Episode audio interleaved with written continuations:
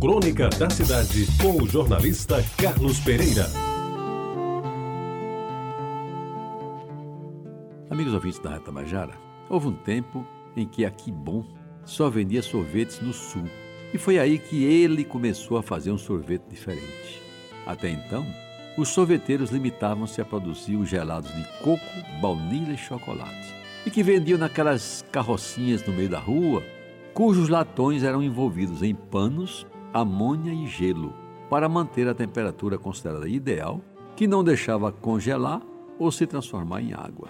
Tropical, assim era conhecido, inovou na carrocinha mais bem tratada, o nome tropical bem pintado e à vista de todos. E o mais importante, implantou uma grande variedade de sabores. No meu ofício diário no DR, na hora do lanche, Naquele tempo, o expediente parava entre 14h30 e 15 horas para tomar lanchar, era um expediente só de 12 a 18. Tornou-se um hábito ir para o jardim da casa onde funcionava o departamento, antes da construção do prédio novo, e esperar a chegada de Tropical, que a cada dia trazia um produto diferente, de acordo com as frutas da estação. Foi então que eu conheci e tomei os primeiros sorvetes de pinha, graviola, maracujá, manga laranja cravo, limão e até de morango. Morango, sim, que ele mandava buscar, sabe onde? Em Garanhuns, no tempo de inverno. E foi assim que Tropical foi progredindo, vendendo sorvetes de boa qualidade e fazendo seu nome. Cresceu a clientela e teve de aumentar a produção. A carrocinha só não dava para atender a demanda que cada vez aumentava mais. Com as economias que conseguiu fazer, alugou uma casa na Almeida Barreto e lá instalou a sorveteria tropical, que durante muitos anos dominou o comércio de sorvetes da cidade, transformando-se também em ponto de encontro da família pessoense, que principalmente nos finais de semana acorria em peso ao seu estabelecimento. E o que se via então, meus amigos, era algo que deve ser recordado. O próprio Tropical, eu nunca soube direito o seu nome, comandava a operação, ora servindo as mesas, ora indo ao local onde se produzia o bom sorvete e, sobretudo, atendendo a todos com atenção e delicadeza que lhe eram peculiares.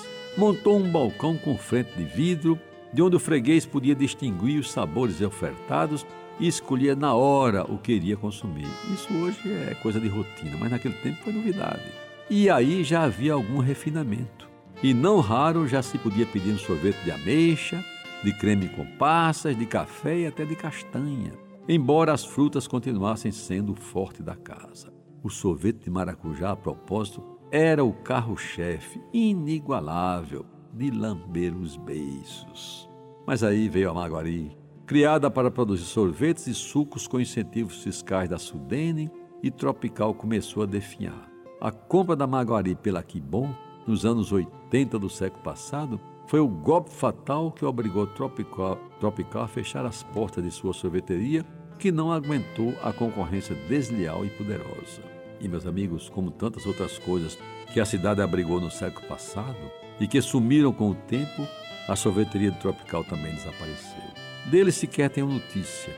Acho que o seu sorvete não existe mais. Embora tenha, um dia desses, visto um tal de sorvete tropical no shopping da capital. Quando concluo estas linhas, volta-me à lembrança a figura magra de semblante sério e simpático de Tropical um homem digno e trabalhador, que tantos esforços fez para vencer na vida e que durante algumas décadas marcou com sua presença a vida desta pacata, outrora pacata cidade de João Pessoa. E meus amigos, ao lembrá-lo, vem junto um gostinho bom dos seus sorvetes, principalmente do sorvete de maracujá, iguaria que ninguém no mundo jamais conseguiu fazer igual. Você ouviu Crônica da Cidade com o jornalista Carlos Pereira.